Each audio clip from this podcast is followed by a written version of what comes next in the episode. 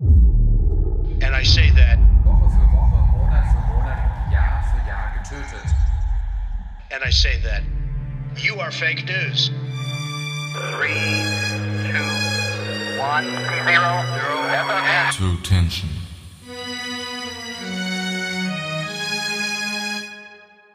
Damit hallo und herzlich willkommen, ihr Lieben, zu einer neuen Folge von True Tension, der ersten im Jahr 2022, in der wir uns dem zweiten Teil des Verschwindens von Susan Morphew widmen werden. Ich hoffe mal, ihr seid gut sowie vor allem auch gesund ins neue Jahr gerutscht und habt auch in 2022 euer Interesse an True Crime Fällen nicht verloren. Hier geht's auf jeden Fall mit spannenden Fällen weiter, die noch keine eigene Netflix-Serie haben. Und bevor wir den aktuellen Fall fortsetzen, nochmal kurz für euch zur Erinnerung. Der erste Teil endete mit Barrys Inhaftierung am 5. Mai 2021 und dem damit verbundenen Haftbefehl, der vor der Öffentlichkeit unter Verschluss gehalten wurde. Nun zumindest, das hat sich in der Zwischenzeit geändert, weshalb ich in den letzten Tagen damit beschäftigt war, die 130 Seiten des Haftbefehls für euch durchzugehen und aufzuarbeiten. Falls ihr selbst einen Blick in den Haftbefehl werfen wollt, dann könnt ihr euch den gerne über den Link in der Folgenbeschreibung herunterladen. Darüber hinaus habe ich euch eine ganze Menge Bilder verlinkt, die ebenfalls in dem Haftbefehl enthalten sind. Nun aber schlage ich vor, schnappt euch ein Heißgetränk eurer Wahl oder wonach euch auch immer so ist und reist mit mir zurück nach Selida. Dass die Ehe zwischen Barry und Suzanne in den Jahren vor ihrem Verschwinden eher toxisch war, wird wahrscheinlich nur die wenigsten von euch überraschen. Susan selbst hat in den Monaten vor ihrem Verschwinden mit einer Freundin Nachrichten ausgetauscht, in denen sie Barry mit einer Art Jekyll und Hyde umschreibt und am liebsten der Zeit zurückreisen würde, um ihrem jüngeren Ich ins Gewissen zu reden. Zwei Jahre zuvor hat sie erstmalig mit Barry über das Thema Scheidung gesprochen, was Barry wohl überhaupt nicht gut aufgefasst haben soll. Entweder weicht er dem Thema komplett aus oder greift auf extreme Maßnahmen zurück. So soll er laut eines Chatverlaufs zwischen Susanne und einer Freundin damit gedroht haben, sich selbst umzubringen. Einmal hat er sie in den Kleiderschrank geschubst und sich dann selbst eine Waffe an den Kopf gehalten. Sie findet sich mit dem Gedanken ab, so lange die perfekte Ehe vortäuschen zu müssen, bis ihre Töchter ihren Abschluss gemacht haben und aus dem Haus sind. Darüber hinaus rauben ihr auch finanzielle Sorgen immer mehr den Schlaf. Keine, die sie wirklich in der Gegenwart hat, sondern vielmehr die, die sie bekommen würde, wenn sie sich von Barry scheiden lässt. Ihre Krebserkrankung brachte nicht nur eine physische sowie psychische Belastung mit sich, sondern auch eine finanzielle. Die hohen Ausgaben sowohl für die Medikamente als auch für die vielen Untersuchungen treiben Suzanne in eine finanzielle Abhängigkeit von Barry, dem Alleinverdiener im Hause Morphew. Sie schmiedet eine Art Notfallplan, der zum Einsatz kommen würde, wenn sie gar keinen anderen Ausweg mehr sieht. Dieser Notfallplan beinhaltet unter anderem ein geheimes Bankkonto, auf dem sie immer wieder Geld einzahlt, das sie sich von dem Lebensmittelbudget wegnimmt. Nur zwei Tage vor Susans Verschwinden berichtet sie auch ihrer Schwester von dem psychischen Missbrauch, der regelmäßig von Barry ausgeht. Eines kann man aus der Vielzahl an Nachrichten immer wieder deutlich erkennen. Suzanne hatte wohl große Angst vor ihrem Ehemann. Dies geht wohl auch aus einem Dokument hervor, das Suzanne nur kurz vor ihrem Verschwinden angefertigt hat. 60 Gründe, weshalb sie sich scheiden lassen möchte. Gespeichert auf ihrer Cloud. Kommen wir nun zu der Frage, welche Beweismittel das FBI im Hause der Morpheus überhaupt sichergestellt hat. Angefangen bei einem Stift. Ein Stift, den die Ermittler zwischen Susans BHs gefunden haben, der von außen betrachtet wie ein ganz normaler, harmloser Stift aussieht. Doch im Inneren verbirgt sich um einiges mehr. Es handelt sich dabei um einen sogenannten Spy-Pen, der mit einem Mikrofon ausgestattet ist und somit unbemerkt Gespräche aufzeichnen kann. Wie sich herausstellt, hat Suzanne den Spy-Pen von einer Freundin bekommen, um rauszufinden, ob Barry eine Affäre hat. Sie hofft sogar, dass dem so ist, denn nichts wäre lieber, als dass Barry einfach eine neue Frau findet und sie selbst dann in Ruhe neu anfangen kann. Einmal hat sie den Stift in Barrys Pickup-Truck platziert, bevor er sich auf dem Weg zu einer Baustelle außerhalb von Salida gemacht hat. Und dabei kommt ein doch ziemlich, ja, interessantes Detail ans Tageslicht. Denn der Stift zeichnet auf, was Barry sich während der Fahrt so alles anhört. Es stellt sich heraus, dass auch Barry eine Art True Crime Fan ist, denn er hört sich mehrere Episoden des Podcasts Forensic Files an. In einer Folge verschwindet eine Frau während einer kurzen Fahrradtour und in einer anderen geht es um einen Mord innerhalb einer Ehe, in der beide Ehepartner eine Affäre haben. Das nenne ich doch mal ein Zufall. Oder? Und nicht nur das. Der Stift deckt tatsächlich eine Affäre auf, allerdings die, ja, von Suzanne. Bei der Auswertung der Aufnahmen stoßen die Ermittler auf ein Gespräch, das die Affäre zwischen Suzanne und einem alten Freund aus Highschool-Tagen aufdeckt. Und sein Name ist Chef. Oh Mann. Nicht der Jeff, der für Barry gearbeitet hat, sondern ein anderer Jeff. Es gibt bekanntlich ja ziemlich viele, mit dem Suzanne auch schon damals ein kurzes Verhältnis hatte. Barry, mit dem sie zu dem Zeitpunkt bereits zusammen war, hat das zwischen Suzanne und Jeff irgendwie herausgefunden, weshalb Barry Jeff aufgefordert hat, sich fortan von Suzanne fernzuhalten. Und das tat er auch. Viele, viele Jahre. Jeff zog nach Michigan und gründete eine Familie, bestehend aus ihm, seiner Frau und ihren sechs Kindern. Dann, im Jahr 2018, erhielt Jeff eine Nachricht. Einfach nur ein Howdy, Fremder. Und so fing alles an.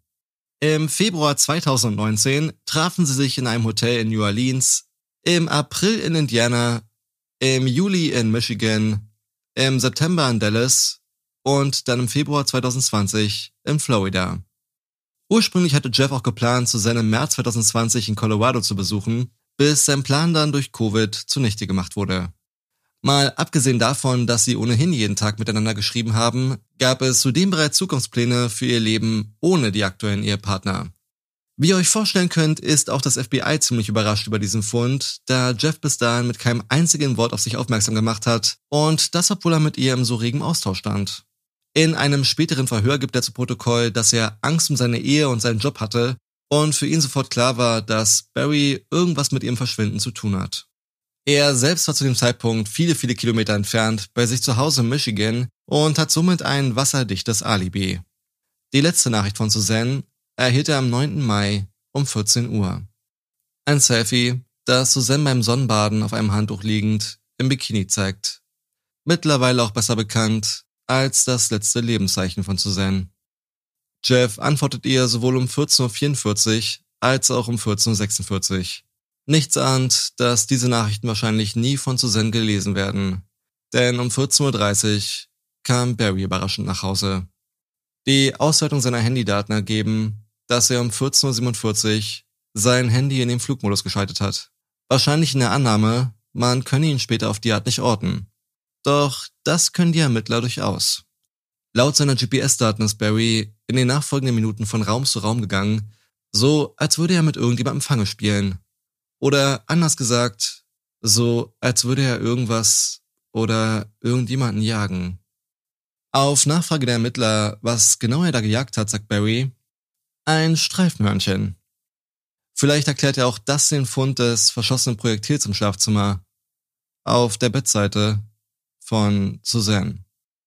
Wie aber lässt sich dann die Plastikkappe des Beruhigungsfalls erklären, die man im Trockner versteckt gefunden hat? Barrys GPS-Daten beweisen, dass er in der Nacht von Samstag auf Sonntag, also dem besagten Muttertag, in Richtung Dallas aufgebrochen ist. Auffällig dabei ist, dass er zuerst in die Entgegensatzrichtung fuhr und dann nach einem kurzen Stopp seinen Truck gewendet hat. Angeblich jagt er einen Elch, was zeigt, dass Barry mit einem ausgesprochen guten Sehnerv gesegnet sein muss, denn immerhin war es noch finstere Nacht dass man an dem Ort, wo er seinen Truck wendete, später auch Susans Fahrrad fand, hätte keinerlei Zusammenhang, laut Barry. Das wiederum würde bedeuten, dass man das Fahrrad anfänglich tatsächlich übersehen haben muss. Im Inneren des Hauses fanden die Ermittler auch Bedienungsanleitungen, die darauf hindeuten, dass Überwachungskameras im oder am Haus angebracht sein könnten. Nur fand man diese bedauerlicherweise nicht. Ob das vielleicht etwas mit Barrys fünf Zwischenstopps an verschiedenen öffentlichen Müllcontainern zu tun hat? Nicht, wenn es nach ihm geht, denn Barrys Aussage zufolge hat er lediglich seinen Truck ausgemistet. Kommen wir nochmal zurück zum Spypen. Im März 2020 wurde ein Gespräch zwischen Suzanne und Barry aufgezeichnet, in dem Barry ihr droht, dass sie für alles bezahlen wird. Stichwort bezahlen. Bezahlt hatte Barry gerade erst seinen neuen Bagger, auf dessen Schaufel man Fußspuren entdeckt hat, die eigentlich nichts auf einer solchen Schaufel zu suchen haben. So viel zu den Dingen, die die Ermittler des FBIs vor Ort gefunden haben. Das alles mal in einen Kontext gesetzt, ergibt für sie folgendes Bild. Barry kam nach Hause und hat sich daraufhin wahrscheinlich mit Suzanne gestritten. Dann schaltet er sein Handy in den Flugmodus und jagte sie wie ein Tier durch das Haus, bewaffnet mit einem Gewehr, aus dem er mit Beruhigungspfeilen auf sie geschossen hat. Nachdem er seine Frau ruhig stellte, sorgte er dafür, dass sie nie wieder zu Bewusstsein kommen würde und entledigte sich irgendwo in der Nähe ihrer Leiche. Dann platzierte er das Fahrrad neben der Brücke, so dass es so aussehen würde, als wäre ihr irgendwas auf dem morgendlichen Fahrradausflug zugestoßen. Anschließend entsorgte er auf dem Weg nach Dallas an mehreren Standorten die Beweismittel und fuhr weiter zum Hotel. Insgesamt 15 Stunden soll es gedauert haben, bis er seinen Plan vollendet hatte. So jedenfalls die Annahme der Ermittler. Weniger überraschend ist da die Aussage von Barry, der den Tag natürlich ganz anders in Erinnerung hat. Er und Suzanne hätten den Tag damit verbracht, die ersten warmen Sonnenstrahlen des Jahres zu genießen.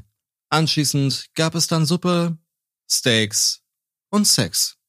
Alles wäre total harmonisch abgelaufen, bevor er sich dann auf den Weg nach Dallas gemacht hat und seine schlafende Ehefrau schweren Herzens zurückließ. Nachdem ihn das FBI darauf hingewiesen hat, dass man auch die Reste einiger Dokumente im Kamin gefunden hat, fiel ihm plötzlich ein, dass sie auch noch ihre Unterlagen ausgemistet haben. Auf die Frage, woher denn die Kratzer auf seinem Arm kommen, hat er natürlich keine Antwort. Das wiederum bringt uns zu den Dingen, die man nie gefunden hat. Darunter das Tagebuch von Suzanne, das wahrscheinlich an dem Arm verbrannt wurde, sowie ihr Handy, das Bettzeug aus dem Gästezimmer und zu guter Letzt das Handtuch, das man auf dem Selfie sieht, auf dem sie gelegen hat, bevor Barry nach Hause kam. Neben der Frage, wo Barry Susans Leiche versteckt hat, bleibt auch noch die Frage nach Barrys Affäre unbeantwortet. Hatte er eine? Traf er sich vor Susans Verschwinden mit jemandem? Barry jedenfalls behauptet auf Nachfrage der Ermittler, dass es keine andere Frau in seinem Leben gebe und er auch nicht auf der Suche sei. Sein gelöschter Browserverlauf hingegen spiegelt einen ganz anderen Sachverhalt wider. Zwar beweist er nicht, dass Barry eine Affäre hatte, sehr wohl aber, dass er auf der Suche war. Neben dem regelmäßigen Besuch diverser Dating-Webseiten gab er auch die folgenden Anfragen in das Suchfeld ein. Süße Girls, Insider. Wie man eine Frau zum Orgasmus bringt. Älterer Mann, jüngere Frau. Sowie mein erster Handjob. Barry war wohl nicht bewusst, dass man seinen Browserverlauf, auch wenn er ihn gelöscht hat, wiederherstellen kann. Dasselbe gilt auch für den Chatverlauf zwischen ihm und Suzanne, den er ebenfalls gelöscht hat, bevor er sein Handy den Ermittlern gab. Am 6. Mai schrieb Suzanne ihrem Ehemann, dass sie fertig mit ihm sei, kein Interesse mehr daran habe, irgendwas wiederherzustellen, was auch immer mal zwischen den beiden gewesen ist, und man nun eine zivilisierte Lösung finden muss. Auch im realen Leben scheint Barry jede ihm gebotene Gelegenheit, einer Frau näher zu kommen, ausnutzen zu wollen. Eine Massagetherapeutin, die in einem Fitnesscenter arbeitet, das sowohl Suzanne als auch Barry besucht haben, sagt aus, dass er sie immerzu angestarrt hat, bis er ihr dann ganz direkt mitteilte, welche Art von Massage er gern von ihr hätte. Eine andere Frau, die mit ihrem Ehemann regelmäßig die Kirche besucht und dort auch des Öfteren auf Suzanne und Barry getroffen ist, sagt, dass Barry wiederholt ihre Brüste berührt hat, wenn ihr Mann nicht dabei war und es so aussehen lassen wollte, als wäre es ein Versehen. Dann nach Susans Verschwinden lernte Barry laut seiner eigenen Aussage eine Frau an den öffentlichen Müllcontainern der Community kennen. Auch ein durchaus interessanter Ort, um sich kennenzulernen. Auch wenn Barry behauptet, sie wären nur flüchtige Bekannte, kann das FBI nachweisen, dass er häufig über Nacht bei ihr geblieben ist und auch den Valentinstag 2021 mit ihr zusammen in einem Hotel verbracht hat. Eine Überwachungskamera des Hotels filmt die beiden in der Lobby, Barry einen großen Blumenstrauß in der Hand haltend. Und nun kommt das Merkwürdige daran. Erinnert ihr euch an die Aussage der Frau, die behauptet hat, Baumaschinenlärm in der Nacht auf der Baustelle von Barry gehört zu haben? Es handelt sich dabei einfach mal um ein und dieselbe Frau. Sie selbst hat also mehr oder weniger Barry mit ihrer Aussage belastet und dann nicht einmal ein Jahr später mit ihm zusammen den Valentinstag in einem Hotel verbracht. Zusammenfassend deutet wohl alles darauf hin, dass er die Drohung zu Zen für alles bezahlen zu lassen in die Realität umgesetzt hat. Und so verkaufte er kurz nach ihrem Verschwinden ihren Range Rover, eine Immobilie in Indiana sowie letztendlich auch ihr gemeinsames Haus in Salida. Über zwei Millionen Dollar haben ihm die Verkäufe in Summe gebracht. 500.000 davon hat er als Kaution unterlegt. Was bedeutet, dass Barry, der verdächtigt wird, seine Frau wie ein Tier durch das Haus gejagt zu haben, die letzten Wochen nicht im Gefängnis gesessen, sondern wahrscheinlich mit seinen Töchtern zusammen die Weihnachtsfeiertage zelebriert hat. Ob er schuldig gesprochen wird, das wird das Jahr 2022 zeigen. Wenn ihr mich fragt, dann sind Barrys Aussagen rund um irgendwelche Tiere, die er gejagt hat, die Steaks, die sie zusammen gegessen haben, sowie die Gefühle, die er für seine Frau empfunden hat, doch recht dürftig. Eigentlich gibt es noch eine Sache, die Barry entlasten könnte und den ganzen Fall zu einem wahren Mysterium macht. Die DNA eines Unbekannten auf Susans Fahrrad, die das FBI mit bislang ungelösten Sexualverbrechen in anderen Bundesstaaten in Verbindung bringen konnte. Das nenne ich doch mal einen richtigen Knaller zum Ende der Folge. Ja, ihr Lieben, und das war's an der Stelle schon von mir. Ich bleib weiterhin für euch an dem Fall dran und informiere euch, sobald es etwas Neues gibt. Also dann auf ein True Crime reiches Jahr 2022, was man irgendwie falsch verstehen könnte, aber egal, passt auf jeden Fall auf euch auf und bis dann. You are fake news. Three, two, one, zero, zero, FMS. True Tension.